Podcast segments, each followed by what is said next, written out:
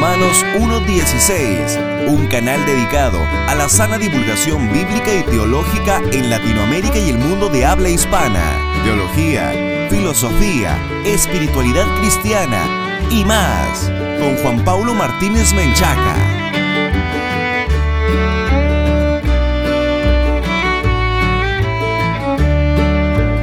Saludos patrocinadores y amigos, bienvenidos a este nuevo programa, el programa consentido de todos los latinoamericanos que aman la infalible, suficiente e inerrante palabra de Dios. Un fraternal saludo a todos los que nos escuchan a través de Radio Faro de Gracia, también a través de Radio Élite por el 99.7 FM.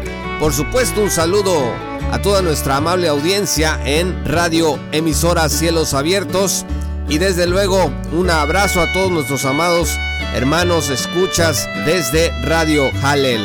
Si estás ahora mismo descargando nuestro episodio en www.jpaulomartinez.com, también te enviamos un saludo y asimismo te queremos invitar a que accedas a nuestro nuevo sitio asociado a nuestra web oficial entrando en www.podcast.jpaulomartinez.com.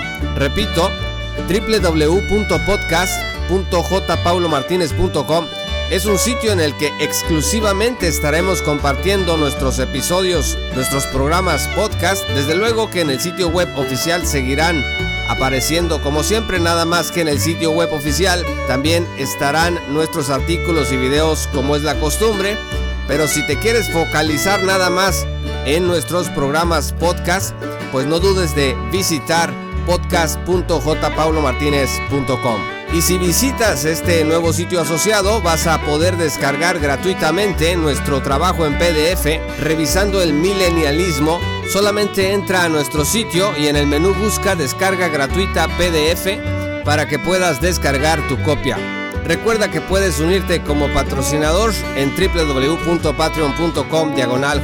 Paulo Martínez. Además de acceder a recursos exclusivos y menciones especiales, vas a tener la oportunidad de trabajar con nosotros en la sana divulgación bíblica y teológica para la gloria de Dios. Nuestros patrocinadores, por la gracia de Dios, hacen posible que nuestros materiales sigan produciéndose y sigan elevándose en calidad para llegar cada día a más personas en el mundo de habla hispana. Los invito, estimados amigos, a abrir sus Biblias en Primera de Juan capítulo 5, versículos 14 al 15. Primera de Juan capítulo 5 versículos 14 al 15 dice lo siguiente, y esta es la confianza que tenemos en Él, que si pedimos alguna cosa conforme a su voluntad, Él nos oye, y si sabemos que Él nos oye en cualquier cosa que pidamos, sabemos que tenemos las peticiones que le hayamos hecho. Estos dos versículos de la Sagrada Escritura, estimados amigos, tienen un raudal un tesoro para nosotros acerca de el tema vital de la oración. Es muy importante comprender en la vida cristiana que la oración es como respirar. Si no hay oración, pues no puede haber vida cristiana. Repito, dice el versículo 14, y esta es la confianza que tenemos en Él, que si pedimos alguna cosa conforme a su voluntad, Él nos oye. La publicidad de nuestra época apela a nuestra urgencia crónica. Como queremos todo al instante, nos prometen atención inmediata, entregas el mismo día, resultados en unas horas o incluso en minutos. Por alguna razón hemos creído que así funciona también con la oración, que nosotros le pedimos a Dios y Él responde apresuradamente. ¿Acaso no funciona así con los comercios de más alta calidad y servicio al cliente? Adicionalmente, amigos, algunos suelen hacer depender su fe de esta respuesta inmediata. Es decir, si sus peticiones no se cumplen, quiere decir que Dios no existe o que Dios no tiene el poder que dice que tiene o que Dios nos ha olvidado para siempre. En la vida de Jesús hay un episodio revelador al respecto. Fíjense que horas antes de que el Señor fuera crucificado, en su debilidad humana oró a Dios para que le librara de lo que atravesaría en el Calvario. Pero al mismo tiempo aceptó la voluntad de su Padre. Vean ustedes Mateo 26, versículo 39. Yendo un poco adelante, se postró sobre su rostro, orando y diciendo, Padre mío, si es posible, pase de mí esta copa. Escuchen esto, pero no sea como yo quiero, sino como tú. Al leer los evangelios nos damos cuenta de que Jesús sabía que su día llegaría. Fíjense lo que dice Lucas 9 versículos 21 y 22. Pero él les mandó que a nadie dijesen esto, encargándoselo rigurosamente, y diciendo, es necesario que el Hijo del Hombre padezca muchas cosas, y sea desechado por los ancianos, por los principales sacerdotes, y por los escribas, y que sea muerto, y que resucite al tercer día. Entonces, llegada la hora, el Señor, de acuerdo con la escritura, oró con enorme agonía espiritual. La escritura dice que oraba más intensamente y era su dolor como grandes gotas de sangre que caían hasta la tierra. Vean ustedes Lucas 22, versículo 44. Así que, en medio de todo esto, pidió Jesús pidió que si no era posible consumar la redención de otro modo, se hiciera tal y como el Padre había ordenado que sucediese. Ahora, ¿significa esto que Jesús se estaba acobardando? Por supuesto que no. La petición de Jesús de ser librado de la ira de Dios en la cruz fue en realidad una confesión de entrega total a la voluntad de Dios. Parafraseándolo sería como decir, esto es muy difícil para mí, pero que se haga tu voluntad. Cuando nosotros oramos a Dios esperando resultados inmediatos y exactos, pues no estamos comprendiendo quién es Él. Fíjense lo que dice Mateo 6, versículo 9. Vosotros pues oraréis así. Padre nuestro que estás en los cielos, santificado sea tu nombre. Venga tu reino y escuchen esto. Hágase tu voluntad.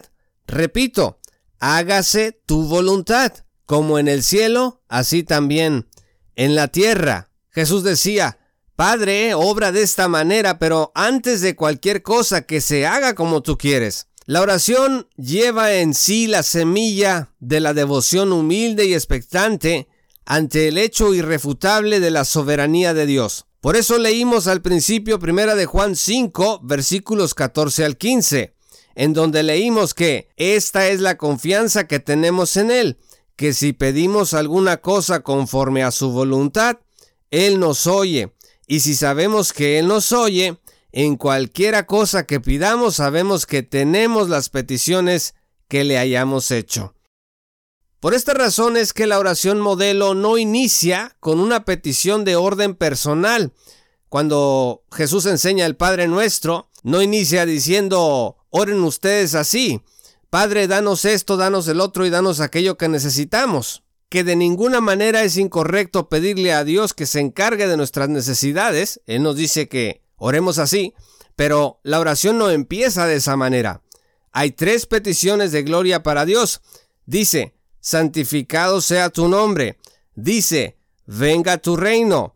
Dice, hágase tu voluntad.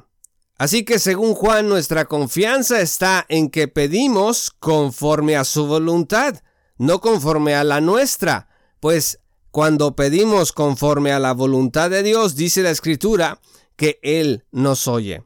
La única forma de pedir conforme a la voluntad de Dios es conociéndola, porque si nosotros no sabemos lo que Dios ordena para nuestras vidas, lo que Él quiere para nosotros, el camino que Él ha trazado para que andemos, pues va a ser difícil que pidamos según esa voluntad revelada. Es decir, conocemos la voluntad de Dios cuando entendemos paso a paso la Sagrada Escritura. Así que llegamos a una conclusión sumamente importante. La oración está vinculada con la Biblia.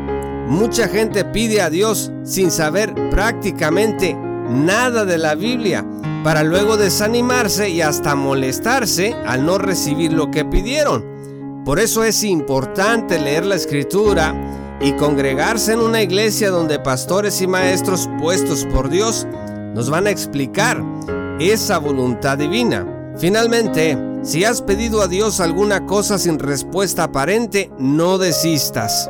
Continúa orando, sin detenerte, al mismo tiempo que prosigues aprendiendo sobre la voluntad de Dios en la Biblia. Dios te dará lo que es mejor para ti de acuerdo con su plan para tu vida. Solo Él sabe qué necesitamos verdaderamente. Muchas veces lo que necesitamos es eso que le pedimos y entonces Dios nos lo da. Pero muchas otras es algo distinto a lo que pensábamos necesitar. Y entonces Dios nos dará algo según su buena voluntad. Recuerda lo que dice Jeremías 29 versículo 11. Recuerda esto y guárdalo en lo profundo de tu corazón. Porque yo sé los pensamientos que tengo acerca de vosotros, dice Jehová. Pensamientos de paz y no de mal, para daros el fin que esperáis.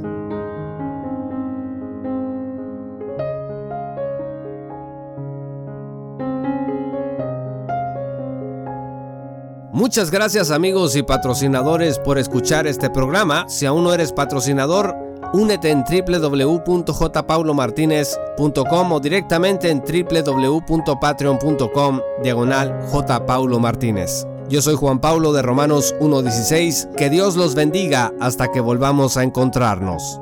Esto fue Romanos 1.16 con Juan Pablo Martínez Menchaca. Únete como patrocinador y apoya la sana divulgación bíblica y teológica en América Latina. Búsquenos y síguenos en nuestro sitio web oficial, redes sociales y otras.